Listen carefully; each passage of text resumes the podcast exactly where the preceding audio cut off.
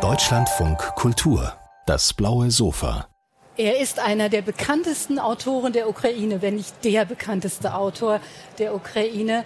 Auch seine Bücher sind in Deutschland auf Deutsch erschienen und sie waren hier Bestseller.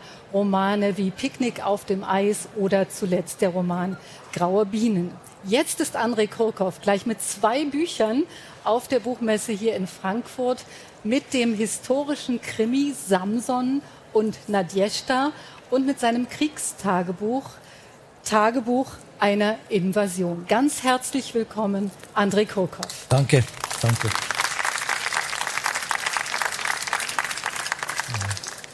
Sind Sie gerade aus der Ukraine angereist, Herr? Ich war vor, vor zehn, elf Tagen aus Ukraine mit dem Auto nach Slowakei gefahren und dort Auto hintergelassen habe und dann mit Flugzeug nach Wien und jetzt nach Frankfurt, ja. Das heißt, in Kiew, wo Sie ja normalerweise leben, waren Sie eine Zeit lang nicht, aber die Situation spitzt sich gerade zu, auch für Ihre Stadt. Ja, heute, heute es, es gab äh, zehn Drohnen, iranische Drohnen äh, über Kiew abgeschossen, ja, und vier Raketen. Meine Tochter ist in Kiew jetzt und meine Frau und älterer Sohn waren in Kiew bis vorgestern Abend und äh, ich, ich habe geschafft, sie zu überreden, zum äh, Landhaus in der Nähe von Kiew zu fahren, ja. Aber die Situation bleibt sehr äh, ernst. Sehr ernst, ja. ja. ja. Hier in der, äh, auf der Frankfurter Buchmesse gibt es einen großen ukrainischen Stand und ich war vorhin dort und da ist so eine Leuchtreklame, ein großer Würfel äh, da steht Ukraine drauf und dieser äh, Würfel blinkt immer und zwar wirklich ständig. Und ich habe mir sagen lassen, dass das äh, immer blinkt, wenn ein Bombenalarm in der Ukraine ist. Also die Lage spitzt sich zu. Sie sind hier in Frankfurt. Was bedeutet diese Präsenz der ukrainischen Literatur hier für Sie? Ja, während des Krieges, ich glaube, ukrainische Literatur spielt größere Rolle im Ausland als zu Hause, weil die Leute lesen nicht viel und für erste drei, vier, fünf Monate des Krieges. Es gab keine neuen Bücher. Äh, alle Hauptdruckereien äh, in Kharkiv-Gebiet zum Beispiel waren zerstört von russischen Bomben. Und jetzt äh, es äh, gibt nur kleine äh, Druckereien in Westukraine geblieben. Aber die Schriftsteller schreiben weiter, hauptsächlich Non-Fiction, so Dokumentarbücher, nicht sehr viel äh, Romane und äh, Dichter schreiben weiter Poesie, aber natürlich die ukrainische Poesie heute ist viel militanter geworden. Ja. Und Poesie vielleicht, weil es eine kurze, schnelle Form ist und für Belletristik, also für literarisches Schreiben gar keine Zeit und Energie da ist? Ja, ich, ich kann nicht jetzt Roman schreiben. Eigentlich, ich hatte äh, meine Arbeit äh, über dritten Roman über Samson und Nadежda untergebrochen am 24. Februar, weil man kann nicht eigentlich von der Realität weggehen. Und wenn man einen Roman schreibt oder eine Prosa, dann man muss äh, sich eigentlich von Realität abschneiden, äh, separieren. Ja, das, ich kann das nicht machen jede Stunde. Ich äh, schaue Nachrichten an und ich bin, ich, ich sprach jetzt mit meinem Sohn äh, von hier. Ja, und so, so, ich glaube, muss ich jetzt nicht bis zum Ende des Krieges warten, aber ich hoffe, äh, in zwei, drei Monaten zurück zum Literatur kommen. Aber jetzt schreibe ich nur Essay und Artikel über was passiert in der Ukraine. Und auch Tagebuch, wir werden gleich ja. dazu kommen. Ja.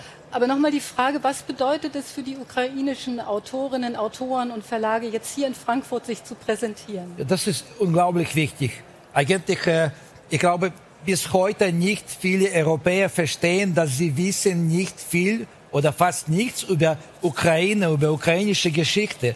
Ich, ich, gebe nur ein Beispiel, zum Beispiel die ukrainische klassische Literatur war praktisch nicht, nie äh, ins Deutsche übersetzt. Alle kennen Dostoevsky, Tschechow, Turgenev und denken, dass sie gehören auch postsowjetische, auch ukrainische Literatur. Das ist falsch. Es gab wunderschöne ukrainische Literatur von 18., 17., 19. Jahrhundert und die bleibt unbekannt. Das bedeutet, dass die heutige Literatur aus Ukraine ist sehr oft im Kontext der russischen oder sowjetischen Literatur gelesen im Ausland. Sie haben als Pen Präsident der Ukraine kurz nach Kriegsbeginn auch gefordert, dass in Deutschland Verlage zunehmend ukrainische Literatur, also sowohl Belletristik als auch Sachbücher über die Ukraine veröffentlichen mögen. Und es ist ja in der Tat so, dass die ukrainische Literatur hier mehr und mehr bekannt wird.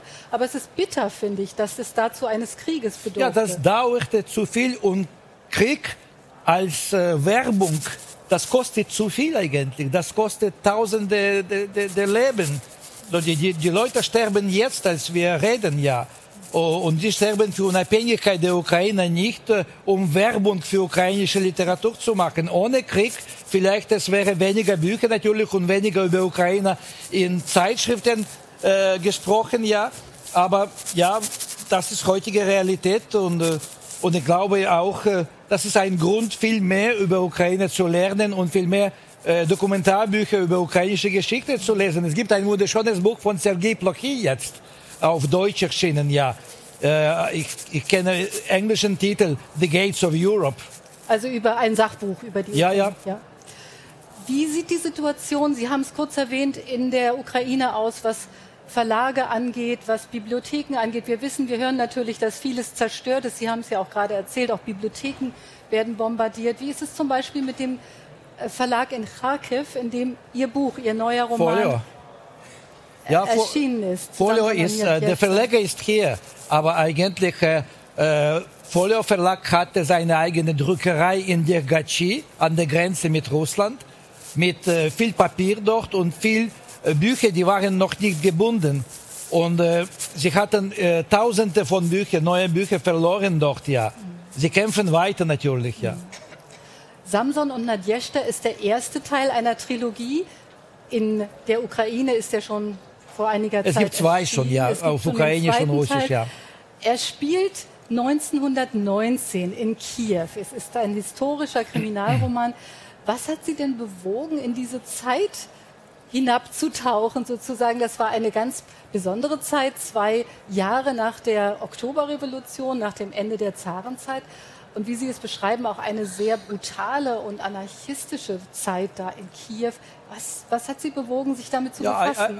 Das war fast zufällig. In 2017, als ich hatte damals äh, den Roman Graue Bienen beendet, äh, ich hatte einen Telefonanruf von einer Leserin bekommen, sie sagte, dass sie hat ein Geschenk für mich und bittete um meine Adresse und ich äh, am gleichen Abend, sie war mit dem Auto gekommen mit einer Kiste mit Originalakten von Bolschewik äh, äh Geheimpolizeiakten. Äh, und äh, das war unglaublich, sie zu leben, zu lesen. Ja, fast alles handgeschrieben. Und ich war immer in Geschichte interessiert und ich schrieb schon über diese Zeit. Es geht um äh, eigentlich um Bürgerkrieg nach äh, der Oktoberrevolution 1918, äh, 1921 und damals viermal äh, Rote Armee, die Kommunisten versuchten, Ukraine zu okkupieren, um eine sowjetische Republik aus Ukraine zu machen. Und nur in 1921, sie haben geschafft, ja. Aber Anfang äh, 1919, so März, Februar, das war der zweite Mal, als die Rote Armee hat Kiew okkupiert, ja. Und ich wollte eigentlich über diese Geschichte erzählen, weil es gibt ganz viele Parallelen zwischen heutiger Situation und damals. Das wollte und, ich gerade fragen, ja. Ich ja, zwei, zwei äh, unglaubliche Episoden. Äh, Kiew war von gleicher nordostlicher Seite angegriffen in 1918 von General Muraviev von Rote Armee als im Februar 2022 und am 10. Oktober vor sieben Tagen oder vor neun Tagen, ja, die gleichen Straßen in Kiew waren von äh, russischer Armee bombardiert als in 1918. Wladimirskaya Straße, Tolstoi-Straße, ja, Tarasivska. Aber das wussten Sie ja noch nicht, als Sie den Roman geschrieben haben. Nein, nein, war, das war, passierte noch nie. Nicht. Nein, aber war vielleicht schon der Krieg im Donbass, der ja zu der Zeit schon stattfand, war das vielleicht auch schon eine Parallele für Sie? Oder ja, hatte für, das für mich, es gab äh, Hauptparallel, dass äh, eigentlich, das war noch einmal ein Versuch, Ukraine zu okkupieren ja. und äh, entweder zu äh, eine äh, sogenannte Republik der Russischen Föderation machen oder eine neue Sowjetunion. Mhm. Und, ja, und für Ukrainer das ist unakzeptierbar, weil für Ukrainer Freiheit ist wichtiger als Stabilität. Ukrainer hatten, haben ganz andere Mentalität als Russen. Die Russen, die in sowjetischer Zeit, sowjetische Leute haben kollektive Mentalität. Sie lieben ihren Zar. Wenn sie sind nicht zufrieden mit dem Zar, sie töten ihn und lieben den Nächsten. Und für sich Stabilität ist wichtiger als Freiheit und deshalb eigentlich Zar bleibt immer ein Symbol der Stabilität. Mhm. Mhm. Es geht um zwei Figuren oder hauptsächlich eigentlich erstmal um eine, um Samson. Und äh, er erleidet etwas Furchtbares, nämlich den Verlust seines Vaters. Also seine Mutter und Schwester sind bereits verstorben. Aber sein Vater wird vor seinen Augen von einem Rotarmisten erschlagen und er verliert dabei ein Ohr. Mit einem Säbelhieb wird ihm ein Ohr abgetrennt.